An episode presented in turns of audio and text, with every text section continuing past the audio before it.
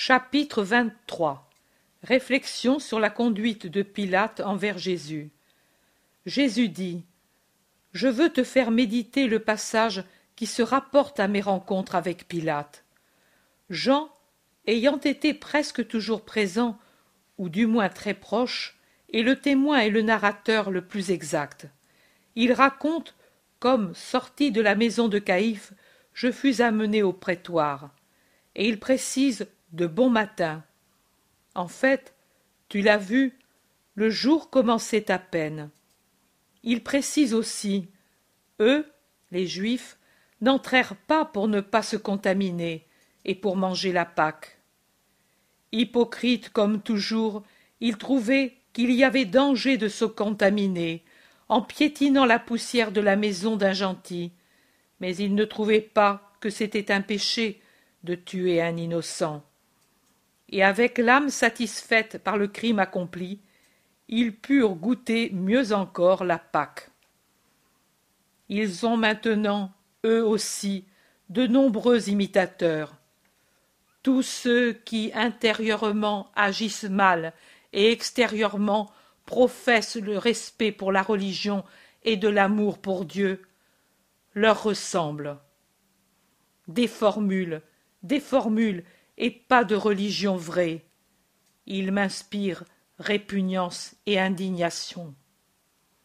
Les Juifs n'entrant pas chez Pilate, Pilate sortit pour entendre ce qu'avait la foule, qui vociférait, et, expert comme il l'était, en fait de gouvernement et de jugement, il comprit d'un seul regard que le coupable ce n'était pas moi, mais ce peuple ivre de haine la rencontre de nos regards fut une lecture réciproque de nos cœurs. Je jugeai l'homme pour ce qu'il était, et lui me jugea pour ce que j'étais. En moi, il y eut pour lui de la pitié, parce que c'était un faible, et en lui, il y eut pour moi de la pitié, parce que j'étais un innocent. Il chercha à me sauver, dès le premier instant, et comme c'était uniquement à Rome qu'était déféré et réservé le droit d'exercer la justice envers les malfaiteurs, il tenta de me sauver en disant Jugez-le selon votre loi. Hypocrite une seconde fois, les Juifs ne voulaient prononcer une condamnation. Il est vrai que Rome avait le droit de juger, mais quand, par exemple, Étienne fut lapidé, Rome commandait toujours à Jérusalem, et malgré cela ils prononcèrent le jugement et exécutèrent le supplice sans se soucier de Rome. Pour moi, pour qui ils avaient non pas de l'amour mais de la haine et de la peur, ils ne voulaient pas croire que j'étais le Messie, mais ne voulaient pas me tuer matériellement, dans le cas où je l'aurais été, ils agirent d'une manière différente, et m'accusèrent d'être un fauteur de troubles contre la puissance de Rome, vous diriez rebelle, pour obtenir que Rome me jugeât. Dans leur salle infâme, et plusieurs fois pendant les trois ans de mon ministère, ils m'avaient accusé d'être blasphémateur et faux prophète, et comme tel, j'aurais dû être lapidé, ou quoi qu'il en soit, tué. Mais maintenant pour ne pas accomplir matériellement le crime dont ils sentaient par instinct qu'il serait puni, ils le firent accomplir par Rome en m'accusant d'être malfaiteur et rebelle. Rien de plus facile, quand les foules sont perverties et les chefs des satans, que d'accuser un innocent pour défouler leur passion de férocité et d'usurpation, et de supprimer celui qui représente un obstacle et un jugement. Nous sommes revenus au temps de cette époque. Le monde, de temps en temps, toujours après une incubation d'idées perverses, explose en ces manifestations de perversité. Comme si elle était tout en état de gestation, la foule, après avoir nourri dans son sein son monstre avec des doctrines de fauve, le met au jour pour qu'il dévore, qu'il dévore d'abord les meilleurs et puis se dévore elle-même. Pilate rentre au prétoire et m'appelle près de lui. Et il m'interroge. Il avait déjà entendu parler de moi. Parmi ces centurions, il y en avait certains qui répétaient mon nom avec un amour reconnaissant, avec les larmes aux yeux et le sourire au cœur, et parlaient de moi comme d'un bienfaiteur. Dans leur rapport au prêteur, interrogé sur ce prophète qui attirait à lui les foules et prêchait une doctrine nouvelle où on parlait d'un royaume étrange, inconcevable à une mentalité païenne, eux avaient toujours répondu que j'étais un homme doux, bon, qui ne cherchait pas les honneurs de cette terre, et qui inculquait et pratiquait le respect et l'obéissance envers ceux qui étaient les autorités. Plus sincères que les Israélites, eux voyaient la vérité et déposaient en sa faveur. Le dimanche précédent, attiré par les cris de la foule, il s'était avancé sur la route et avait vu passer sur une jeune ânesse un homme désarmé qui bénissait, entouré d'enfants et de femmes. Il avait compris qu'il ne pouvait y avoir dans cet homme un danger pour Rome. Il veut donc savoir si je suis roi. Dans son ironique scepticisme païen, il voulait rire un peu sur cette royauté qui chevauche un âne, qui a pour courtisans des enfants déchaussés, des femmes souriantes, des hommes du peuple, de cette royauté qui, depuis trois années, prêche de ne pas avoir d'attirance pour les richesses et le pouvoir, et qui ne parle d'autre conquête que de celle de l'esprit et de l'âme. Qu'est l'âme pour un païen? Même ces dieux n'ont pas d'âme, et l'homme pourrait l'avoir? Maintenant aussi ce roi sans couronne, sans palais, sans cour, sans soldats, lui répète que son royaume n'est pas de ce monde. C'est si vrai qu'aucun ministre et aucune troupe ne se lève pour défendre son roi et l'arracher à ses ennemis. Pilate, assis sur son siège, me scrute parce que je suis une énigme pour lui. S'il débarrassait son âme des soucis humains, de l'orgueil de sa charge, de l'erreur du paganisme, il comprendrait tout de suite qui je suis. Mais comment la lumière pourrait-elle pénétrer là où trop de choses bouchent les ouvertures pour empêcher la lumière d'entrer? C'est toujours ainsi, fils, même maintenant. Comment Dieu et sa lumière pourraient-ils entrer là où il n'y a plus de place pour eux et où les portes et les fenêtres sont barricadées et défendues par l'orgueil, l'humanité, par le vice, par l'usure, par tant, tant de gardiens au service de Satan contre Dieu. Pilate ne peut comprendre ce qu'est mon royaume, et ce qui est plus douloureux, il ne demande pas que je le lui explique. À mon invitation de connaître la vérité, lui, l'indomptable païen, répond Qu'est-ce que la vérité? Et il laisse tomber la question en haussant les épaules. Ô fils, mes fils, ô mes Pilates de maintenant, vous aussi, comme Ponce Pilate, laissez tomber en haussant les épaules les questions les plus vitales. Elles vous semblent des choses inutiles, dépassées. Qu'est-ce que la vérité? De l'argent? Non. Des femmes? Non. Le pouvoir? Non. La santé physique? Non. La gloire humaine? Non. Et alors qu'on la laisse tomber? Elle ne mérite pas que l'on court après cette chimère. Argent, femme, puissance, santé, commodité, honneur, voilà des choses concrètes, utiles à aimer et à atteindre de toute façon. C'est ainsi que vous raisonnez. Et pire qu'Ésaü, vous troquez les biens éternels pour un aliment grossier qui nuit à votre santé physique et qui vous nuit pour votre salut éternel. Pourquoi ne persistez-vous pas à demander qu'est-ce que la vérité? Elle, la vérité, ne demande qu'à se faire connaître pour vous instruire à son sujet. Elle est devant vous comme pour Pilate, et elle vous regarde avec les yeux d'un amour suppliant, en vous implorant. Interroge-moi, je t'instruirai. Tu vois comment je regarde Pilate?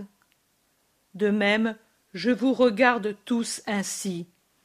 Et si j'ai un regard d'amour pour celui qui m'aime et demande mes paroles, j'ai des regards d'un amour affligé pour celui qui ne m'aime pas, ne me cherche pas, ne m'écoute pas.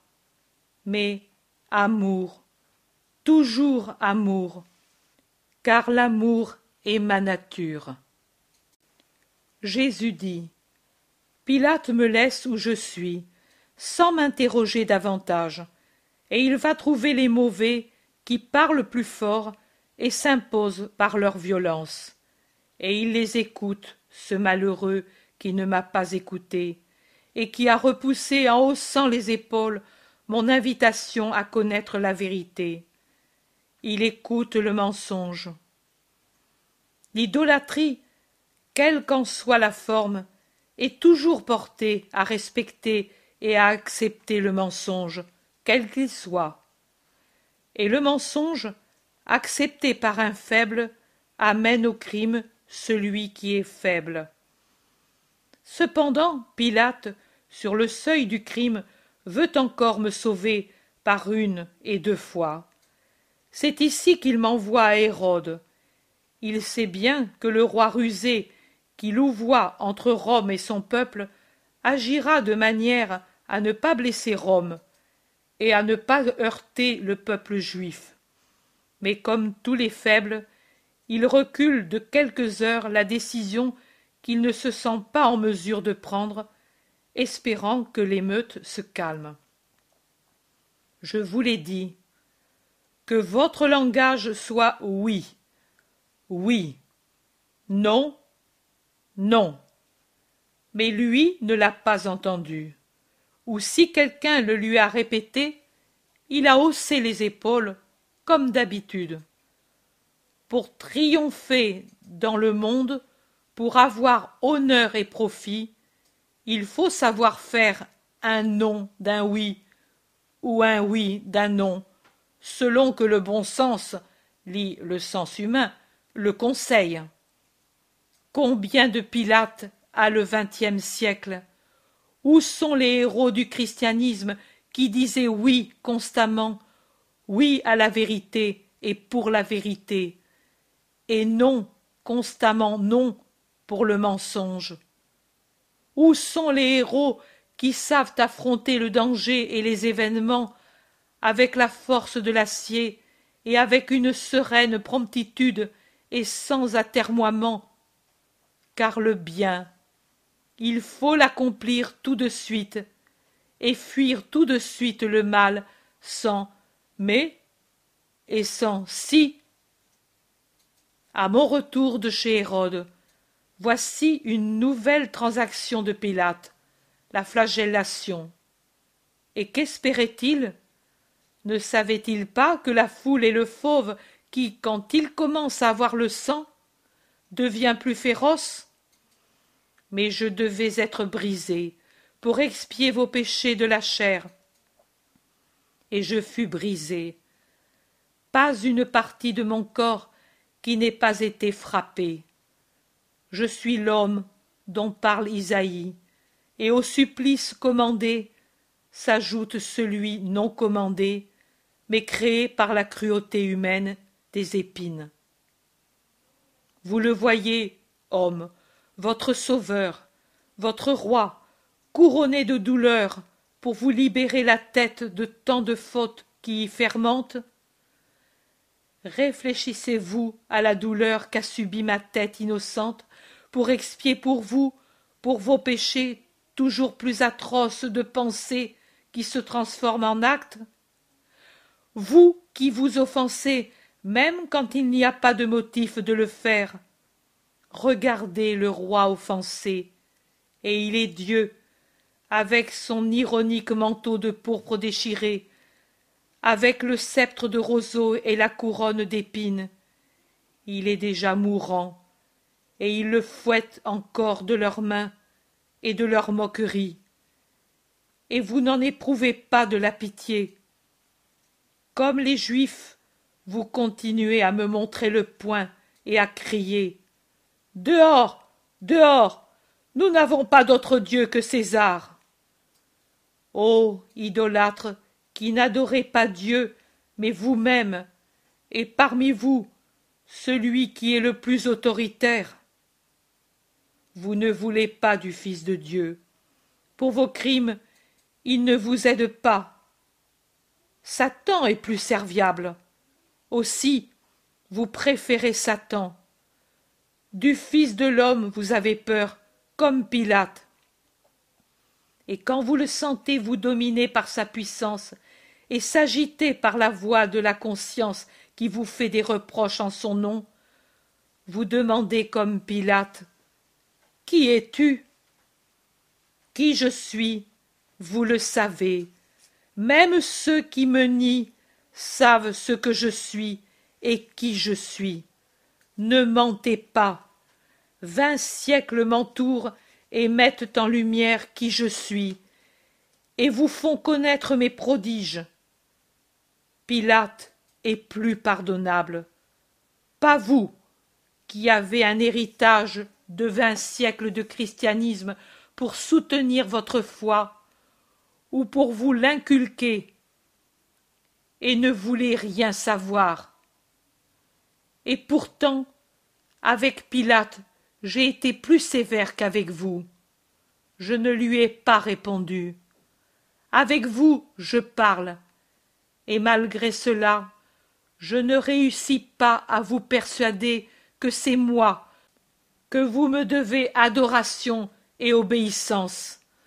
Même maintenant, vous m'accusez d'être même la ruine de moi en vous, parce que je ne vous écoute pas.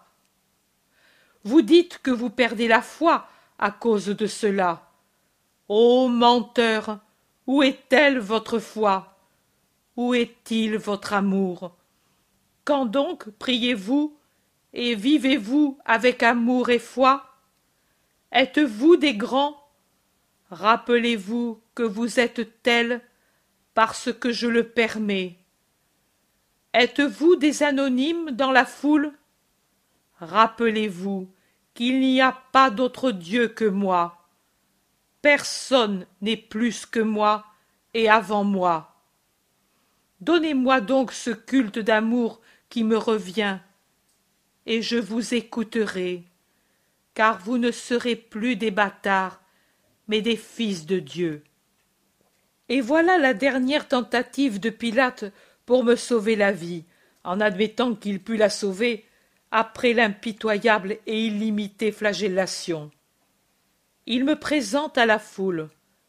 Voilà l'homme je lui fais humainement pitié à lui il espère dans la pitié de la foule mais devant la dureté qui résiste et la menace qui avance il ne sait pas accomplir un acte surnaturellement juste et bon par conséquent et dire je le libère parce qu'il est innocent. Vous êtes des coupables. Et si vous ne vous dispersez pas vous allez connaître la rigueur de rome. C'est cela qu'il devait dire s'il avait été juste, sans calculer le mal qui pouvait lui en venir par la suite. Pilate n'est pas vraiment bon, bon et Longin, qui, moins puissant que le prêteur, et moins défendu au milieu du chemin entouré de peu de soldats et d'une multitude ennemie, ose me défendre, m'aider, m'accorder du repos, me réconforter avec les femmes pieuses, et être secouru par le Cyrénéen, et enfin d'avoir la mère au pied de la croix. Celui-là fut un héros de la justice, et devint ainsi un héros du Christ. Sachez-le, ô homme, qui vous préoccupez uniquement de votre bien matériel, que Dieu intervient même pour ses besoins quand il vous voit fidèle à la justice qui est une émanation de Dieu. Je récompense toujours celui qui agit avec rectitude. Je défends celui qui me défend. Je l'aime et le secours. Je suis toujours celui qui a dit Qui donnera un calice d'eau en mon nom aura sa récompense. À qui me donne de l'amour, ô qui désaltère mes lèvres de martyr divin, je me donne moi-même, et donc protection et bénédiction. Chapitre 24 Judas de Kériote après sa trahison. Je vois Judas. Il est seul. Il est vêtu de jaune clair avec un cordon rouge à la taille. Mon admoniteur intérieur m'avertit que c'est depuis peu qu'a été capturé Jésus, et que Judas, qui s'est enfui tout de suite après, est maintenant en proie à un contraste de pensée. En effet, l'Iscariote semble un fauve furieux et traqué par une meute de matins. Tout souffle de vent dans les feuillages, un bruit quelconque sur la route, l'écoulement d'une fontaine, le font sursauter et se retourner, soupçonneux et effrayé, comme s'il se sentait rejoint par un justicier. Il tourne la tête en la gardant basse, le cou tordu. Il tourne les yeux comme quelqu'un qui veut voir et a peur de voir.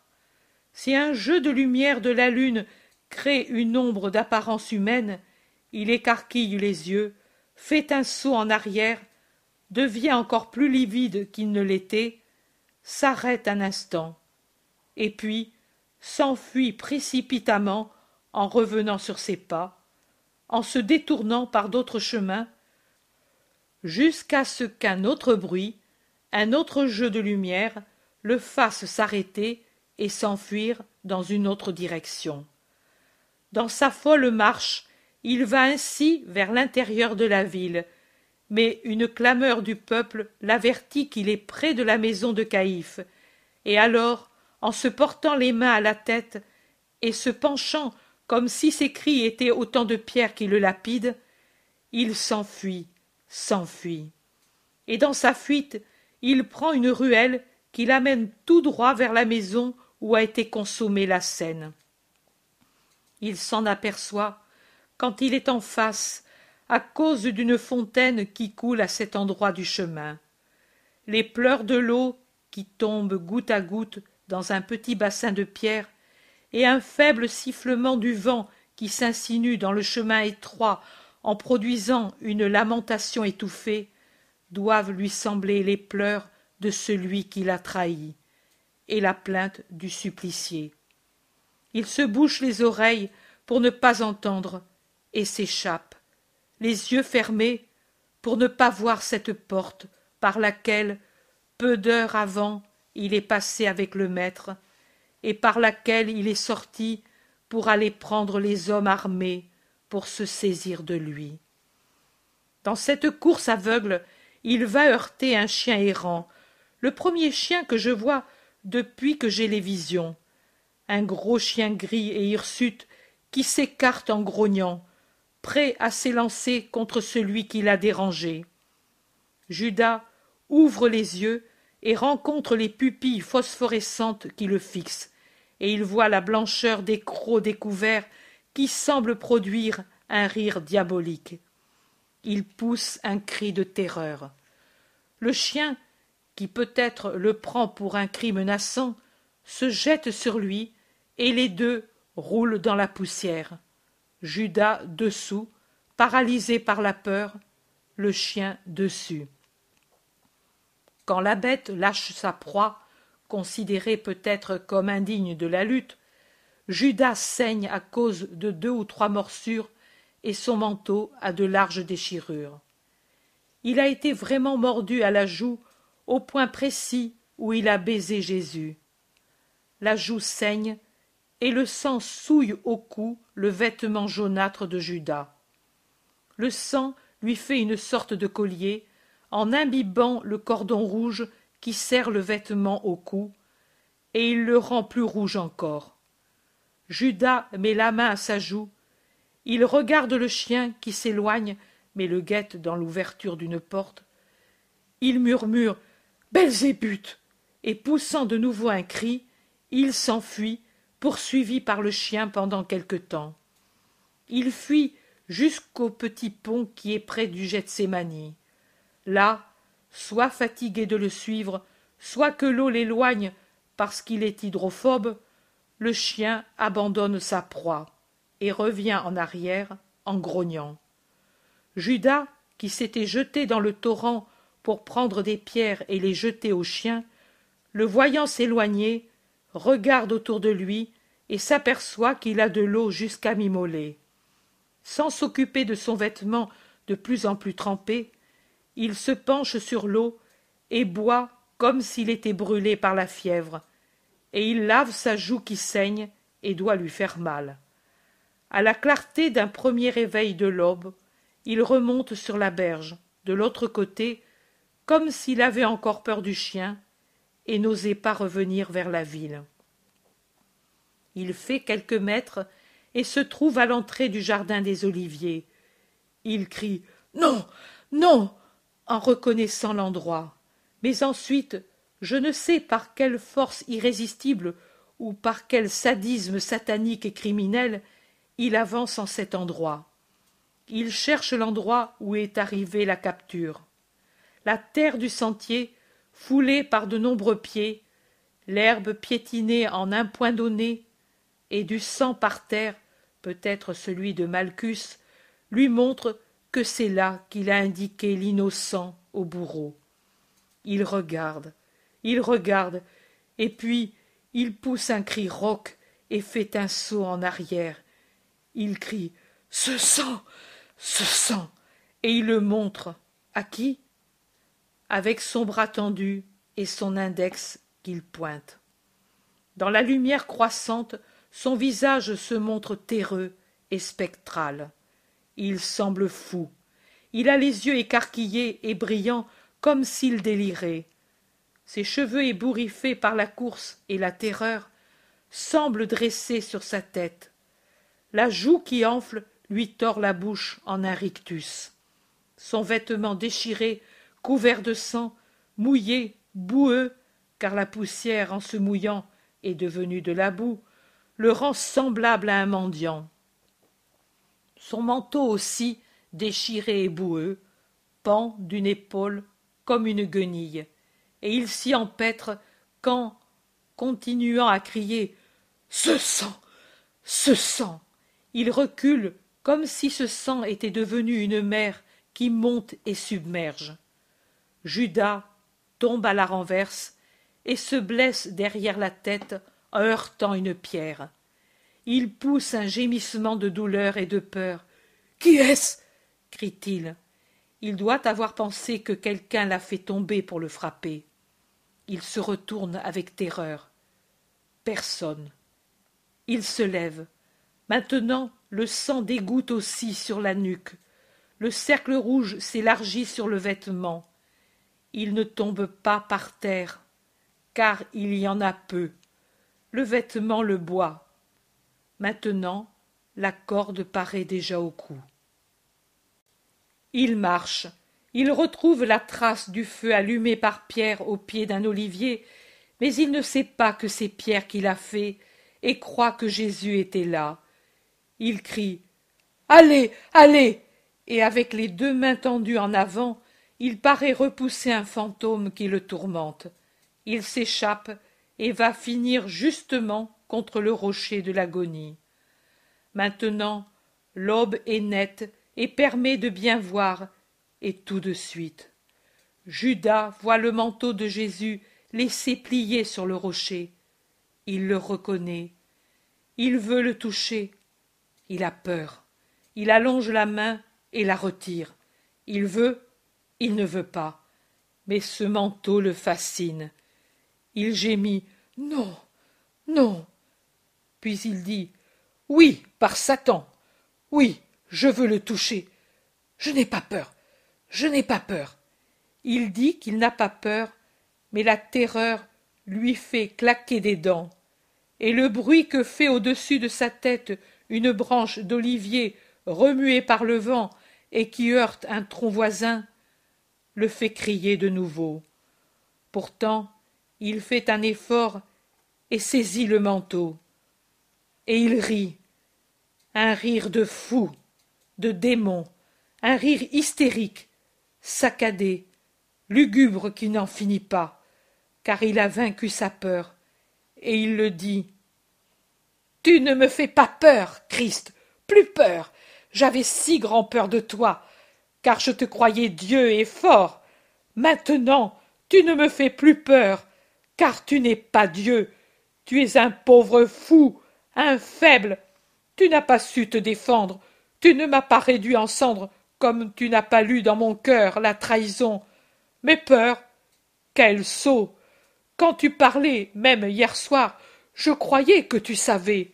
Tu ne savais rien. C'était ma peur qui donnait un sens prophétique à tes paroles toutes ordinaires. Tu n'es rien.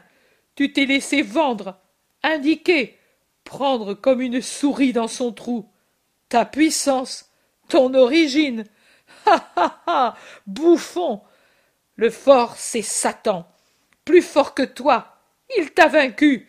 Ha ha ha. Le prophète, le Messie, le roi d'Israël, et tu m'as assujetti pendant trois années, avec la peur toujours au cœur, et je devais mentir pour te tromper avec finesse quand je voulais jouir de la vie. Mais même si j'avais volé et forniqué, sans toute l'astuce que je mettais en œuvre, tu ne m'aurais rien fait. Poltron, fou, lâche. Tiens, tiens, tiens, j'ai eu tort de ne pas te faire à toi ce que je fais à ton manteau pour me venger du temps où tu m'as tenu esclave par la peur. Peur d'un lapin. Tiens, tiens, tiens. À chaque tien, il cherche à mordre et à déchirer l'étoffe du manteau. Il le chiffonne dans ses mains. Mais, en le faisant, il l'ouvre et apparaissent les taches qui l'humectent. La furie de Judas s'arrête. Il fixe ses taches. Il les touche. Il les flaire. C'est du sang. Il le déplie. Elle est bien visible, l'empreinte laissée par les deux mains tachées de sang quand il appuyait l'étoffe sur son visage. Ah. Du sang. Du sang. Le sien. Non. Judas laisse tomber le manteau et regarde autour de lui. Contre le rocher aussi, là où Jésus s'est appuyé le dos quand l'ange le réconfortait, il y a une tache sombre de sang qui sèche. Là, là, du sang, du sang. Il baisse les yeux pour ne pas voir, et il voit l'herbe toute rougie par le sang qui est tombé sur elle. Celui-ci, à cause de la rosée qu'il a diluée, paraît tomber depuis peu. Il est rouge et brille au premier soleil. Non, non, non, je ne veux pas voir. Je ne puis voir ce sang. Au secours. Il porte les mains à sa gorge et perd tout contrôle, comme s'il se noyait dans une mer de sang. Arrière, arrière, laisse-moi, laisse-moi, maudit. Mais ce sang, c'est une mer. Il couvre la terre, la terre, la terre. Et sur la terre, il n'y a pas de place pour moi, car je ne puis voir ce sang qui la couvre. Je suis le Caïn de l'innocent. L'idée du suicide, je crois qu'elle est venue en ce moment, en ce cœur. Le visage de Judas fait peur. Il se jette du talus et s'enfuit par l'oliveraie, sans revenir par la route déjà faite. Il semble poursuivi par des fauves. Il revient dans la ville. Il s'enveloppe comme il peut dans son manteau et cherche à couvrir sa blessure et son visage autant qu'il le peut il se dirige vers le temple mais pendant qu'il va dans cette direction à un carrefour il se trouve en face des canailles qui traînent jésus chez pilate il ne peut se retirer car une autre foule le pousse dans le dos en accourant pour voir. Et grand comme il est, il domine forcément et il voit. Et il rencontre le regard du Christ. Les deux regards s'enlacent un moment, puis le Christ passe, lié, frappé, et Judas tombe à la renverse comme s'il s'évanouissait. La foule le piétine sans pitié, et il ne réagit pas. Il doit préférer être piétiné par tout un monde plutôt que de rencontrer ce regard. Quand la meute déicide est passée avec le martyr et que le chemin est libre, il se relève et court au temple. Il bouscule et renverse presque un garde placé à la porte de l'enceinte. D'autres gardes arrivent pour interdire l'entrée aux forcenés, mais lui, comme un taureau furieux, les écarte tous. L'un d'eux, qui s'accroche après lui pour l'empêcher de pénétrer dans la salle du Sanhédrin où ils sont tous encore rassemblés pour discuter, est saisi à la gorge, étranglé et jeté, sinon mort, certainement moribond, en bas des trois marches. Votre argent, maudit, je n'en veux pas. crie Judas, debout au milieu de la salle, à l'endroit où était avant Jésus. On dirait un démon qui débouche de l'enfer. Ensanglanté, dépeigné, enflammé par le délire, la bave à la bouche, les mains comme des griffes, il crie et semble aboyer, tant sa voix est perçante, rauque, hurlante. Votre argent maudit, je n'en veux pas. Vous m'avez perdu, vous m'avez fait commettre le plus grand péché. Comme vous, comme vous, je suis maudit. J'ai trahi le sang innocent. Qu'il retombe sur vous, ce sang, et ma mort. Sur vous. Non. Ah. Judas voit le pavé baigné de sang. Même ici, même ici, il y a du sang.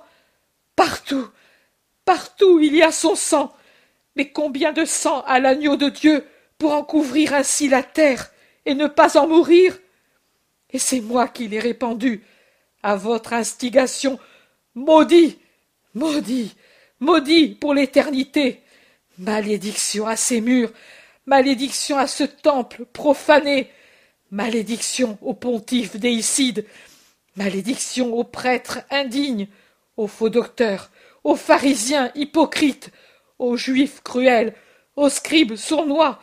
Malédiction à moi, à moi, malédiction, à moi. Prenez votre argent et qu'il vous étrangle l'âme dans la gorge, comme à moi la corde. Et il jette la bourse à la figure de Caïphe et s'en va en poussant un cri alors que les pièces résonnent en s'éparpillant sur le sol après avoir frappé, en la faisant saigner, la bouche de Caïphe.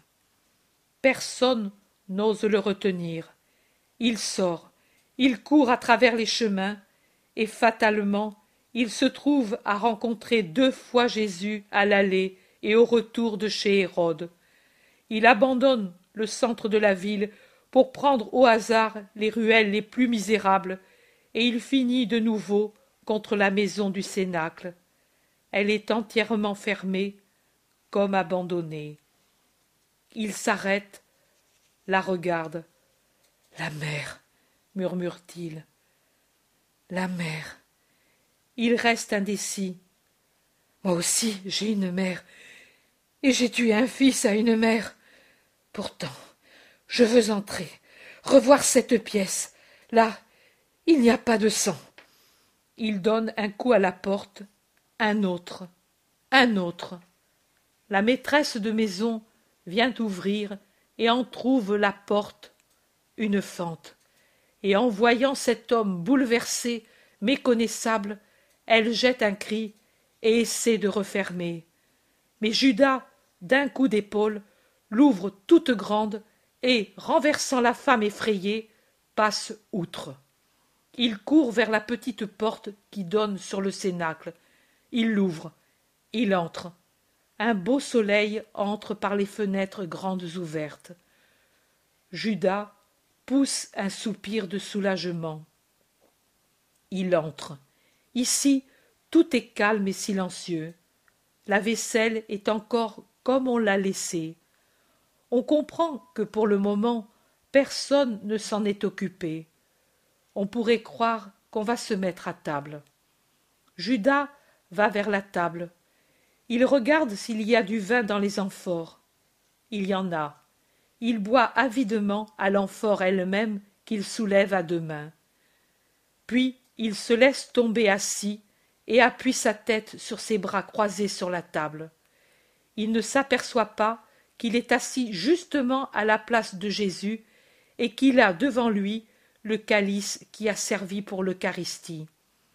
Il s'arrête un moment jusqu'à ce que s'apaisent les soufflements causés par sa longue course. Puis il lève la tête et voit le calice, et il reconnaît où il s'est assis. Il se lève comme possédé, mais le calice le fascine. Il y a encore au fond un peu de vin rouge, et le soleil, en frappant le métal qui paraît de l'argent, fait briller ce liquide. Du sang, du sang, du sang ici aussi. Son sang, son sang. Faites cela en mémoire de moi. Prenez et buvez. Ceci est mon sang le sang du Nouveau Testament qui sera versé pour vous. Ah. Maudit que je suis. Pour moi, il ne peut plus être versé pour la rémission de mon péché. Je ne demande pas pardon, car lui ne peut me pardonner. Hors d'ici, hors d'ici, il n'y a plus d'endroit où le Caïn de Dieu puisse connaître le repos. À mort. À mort. Il sort. Il se trouve en face de Marie, debout à la porte de la pièce où Jésus l'a quitté. Elle, entendant du bruit, s'est montrée, espérant peut-être voir Jean qui est absent depuis tant d'heures. Elle est pâle, comme si elle avait perdu son sang. Elle a des yeux que la douleur rend encore plus semblables à ceux de son fils. Judas rencontre ce regard qui le regarde avec la même connaissance affligée et consciente dont Jésus l'a regardé en route, et avec un Oh! effrayé, il s'adosse au mur. Judas, dit Marie, Judas, qu'es-tu venu faire? Les paroles mêmes de Jésus, et dites avec un amour douloureux. Judas s'en souvient et pousse un cri. Judas, répète Marie, qu'as-tu fait? À tant d'amour, tu as répondu en trahissant. La voix de Marie est une caresse tremblante. Judas va s'échapper. Marie l'appelle d'une voix qui aurait dû convertir un démon. Judas, Judas, arrête-toi, arrête-toi, écoute. Je te le dis en son nom. Repens-toi, Judas. Lui pardonne. Judas s'est enfui. La voix de Marie, son aspect ont été le coup de grâce, ou plutôt de disgrâce, car il résiste. Judas s'en va précipitamment. Il rencontre Jean qui accourt vers la maison pour prendre Marie. La sentence est prononcée. Jésus va aller au calvaire. C'est le moment de conduire la mère à son fils. Jean reconnaît Judas, bien qu'il reste bien peu du beau Judas d'il y a peu de temps. Toi, ici? lui dit Jean avec un dégoût visible. Toi, ici? Malédiction à toi, meurtrier du Fils de Dieu. Le maître est condamné, Réjouis-toi si tu le peux, mais dégage le chemin. Je vais prendre la mer. Qu'elle, ton autre victime, ne te rencontre pas, reptile. Judas s'enfuit. Il s'est enveloppé la tête dans les lambeaux de son manteau en laissant seulement une fente pour les yeux. Les gens, le peu de gens qui ne sont pas vers le prétoire, l'évitent comme s'ils voyaient un fou et il semble tel. Il erre à travers la campagne. le vent apporte de temps à autre un écho de la clameur qui vient de la foule qui suit Jésus en lui adressant des imprécations. Chaque fois qu'un pareil écho arrive à Judas, il hurle comme un chacal. Je crois qu'il est réellement devenu fou, car il cogne la tête rythmiquement contre les murets de pierre, ou bien il est devenu hydrophobe parce que, quand il voit un liquide quelconque, eau, lait porté par un enfant dans un récipient, de l'huile qui coule d'une outre, il hurle, il hurle et crie Du sang Du sang Son sang Il voudrait boire au ruisseau et aux fontaines. Il ne le peut, car l'eau lui paraît du sang, et il le dit. C'est du sang. C'est du sang. Il me noie. Il me brûle. J'ai le feu. Son sang qu'il m'a donné hier est devenu du feu en moi. Malédiction à moi et à toi. Il monte et descend les collines qui entourent Jérusalem, et son œil irrésistiblement va au Golgotha, et par deux fois il voit de loin le cortège qui monte en serpentant la côte, il regarde et pousse un cri. Le voilà au sommet. Judas aussi est au sommet d'une petite colline couverte d'oliviers. Il y est pénétré en ouvrant une fermeture rustique comme s'il en était le maître ou pour le moins très habitué. J'ai l'impression que Judas ne se souciait pas beaucoup de la propriété d'autrui. Debout sous un olivier, à l'extrémité d'un talus, il regarde vers le Golgotha.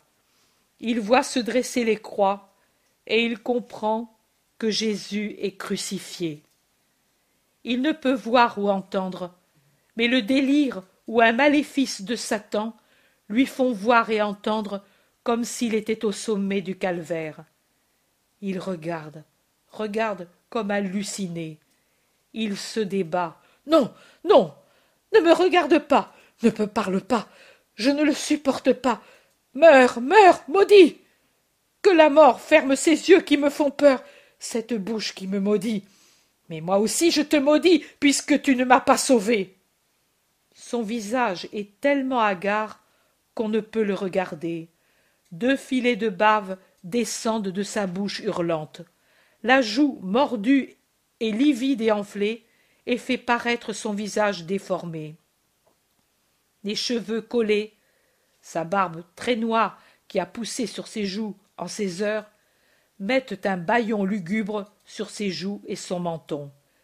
Les yeux ensuite. Ils roulent, ils louchent, ils sont phosphorescents, des yeux de démon. Il arrache de sa taille le cordon de grosse laine rouge qui la ceint de trois tours. Il en éprouve la solidité en l'enroulant autour d'un olivier et en tirant de toutes ses forces. Il résiste, il est solide. Il choisit un olivier qui se prête à ce qu'il veut faire. Voilà. Celui qui penche au-delà du talus, avec sa chevelure en désordre, va bien. Il monte sur l'arbre, il assure solidement un nœud coulant à une branche des plus robustes et qui pend sur le vide. Il a déjà fait le nœud coulant. Il regarde une dernière fois vers le Golgotha, puis il enfile la tête dans le nœud coulant. Maintenant, il paraît avoir deux colliers rouges à la base du cou. Il s'assoit sur le talus, puis d'un coup se laisse glisser dans le vide. Le nœud le serre. Il se débat quelques minutes. Ses yeux chavirent. L'asphyxie le rend noir. Il ouvre la bouche. Les veines du cou se gonflent et deviennent noires. Il envoie quatre ou cinq coups de pied dans l'air, dans les dernières convulsions. Puis la bouche s'ouvre et la langue pend, noire et baveuse. Les globes oculaires ouverts sortent de la tête, montrant le blanc de l'œil injecté de sang. L'iris disparaît vers le haut. Il est mort. Le vent fort qui s'est levé avant l'orage imminent balance le macabre pendule et le fait tourner comme une horrible araignée suspendu au fil de sa toile. La vision finit, et j'espère arriver à oublier bientôt tout ceci, car je vous assure que c'est une vision horrible.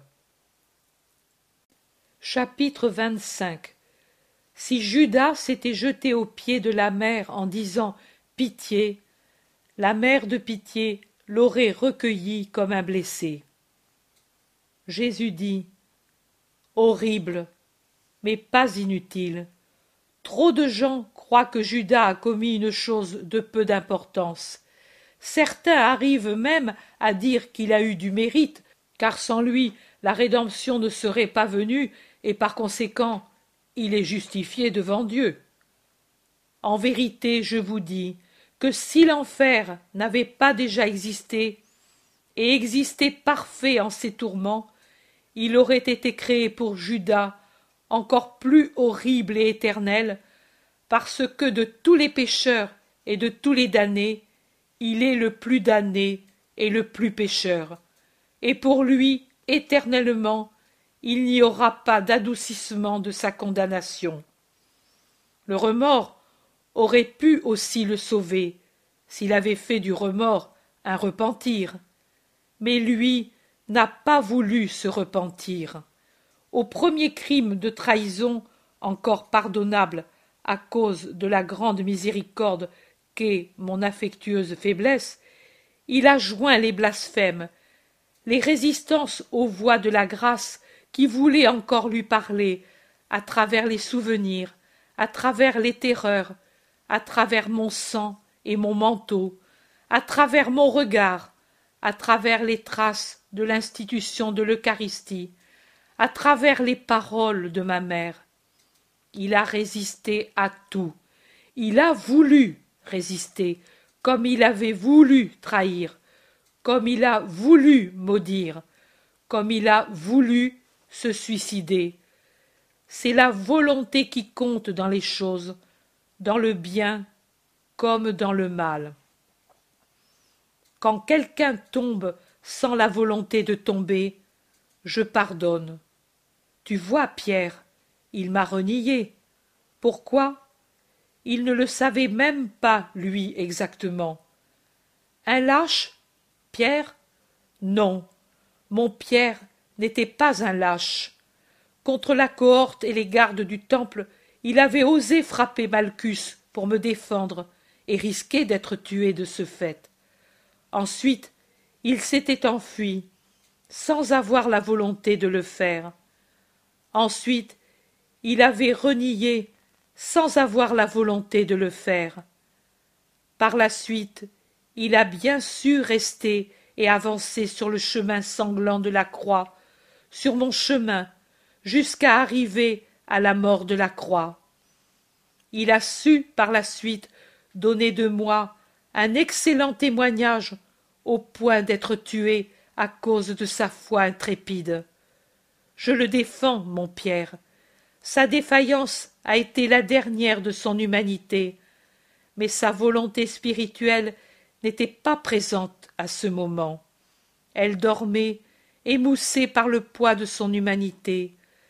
Quand elle s'éveilla, elle ne voulut pas rester dans le péché et voulut être parfaite. Je lui ai pardonné tout de suite. Judas n'a pas voulu. Tu dis qu'il paraissait fou et enragé. Il l'était d'une rage satanique. Sa terreur à la vue du chien, animal rare, en particulier à Jérusalem, venait du fait qu'on l'attribuait à Satan depuis un temps immémorial, cette forme pour apparaître aux mortels. Dans les livres de magie, on dit encore qu'une des formes préférées de Satan pour apparaître est celle d'un chien mystérieux ou d'un chat ou d'un bouc. Judas déjà en proie à la terreur qui lui venait de son crime, convaincu qu'il appartenait à Satan à cause de ce crime, vit Satan en cette bête errante. Celui qui est coupable voit en tout des ombres de peur. C'est sa conscience qui les crée. ensuite satan excite ces ombres qui pourraient encore donner le repentir à un cœur et en fait des larves horribles qui amènent au désespoir et le désespoir porte au dernier crime au suicide. À quoi bon jeter le prix de la trahison quand ce dépouillement n'est le fruit que de la colère et n'est pas fortifié par une volonté droite de se repentir? Dans ce cas se dépouiller des fruits du mal devient méritoire. Mais comme il l'a fait non. Sacrifice inutile ma mère et c'était la grâce qui parlait et la trésorière qui donnait le pardon en mon nom lui dit repens-toi judas il pardonne. Oh si je lui aurais pardonné s'il s'était jeté aux pieds de la mère en disant pitié elle la mère de pitié l'aurait recueilli comme un blessé et sur ces blessures sataniques par lesquelles l'ennemi lui avait inoculé le crime aurait répandu ses larmes qui sauvent et me l'aurait amené au pied de la croix en le tenant par la main pour que satan ne pût le saisir et les disciples le frapper amené pour que mon sang tombât d'abord sur lui le plus grand des pécheurs. Et elle aurait été elle la prêtresse admirable sur son autel entre la pureté et la faute parce qu'elle est la mère des vierges et des saints mais aussi la mère des pécheurs. Mais lui n'a pas voulu. Méditez le pouvoir de la volonté dont vous êtes les arbitres absolus. Par elle vous pouvez avoir le ciel ou l'enfer méditez ce que veut dire persister dans la faute. Le crucifié celui qui se tient les bras ouverts et attachés pour vous dire qu'il vous aime et qu'il ne veut pas vous frapper qu'il ne peut vous frapper parce qu'il vous aime et préfère se refuser de pouvoir vous embrasser unique douleur de son état de crucifié plutôt que d'avoir la liberté de vous punir le crucifié objet de divine espérance pour ceux qui se repentent et veulent quitter la faute. Devient pour les impénitents un objet d'une telle horreur qu'elle les fait blasphémer et user de violence envers eux-mêmes. Meurtriers de leur esprit et de leur corps à cause de leur persistance dans la faute. Et la vue de celui qui est doux qui s'est laissé immoler dans l'espoir de les sauver prend l'apparence d'un spectacle horrifiant. Marie tu t'es lamentée de cette vision mais c'est le vendredi de la passion ma fille. Tu dois souffrir aux souffrances que tu endures à cause de mes souffrances et de celles de Marie, tu dois joindre tes souffrances à cause de l'amertume de voir les pécheurs rester pécheurs. Elle a été notre souffrance, celle-là. Elle doit être la tienne. Marie a souffert et souffre encore de cela, comme de mes tortures. Tu dois donc souffrir cela. Maintenant, repose. Dans trois heures, tu seras toute mienne et de Marie. Je te bénis, violette de ma passion et passiflore de Marie.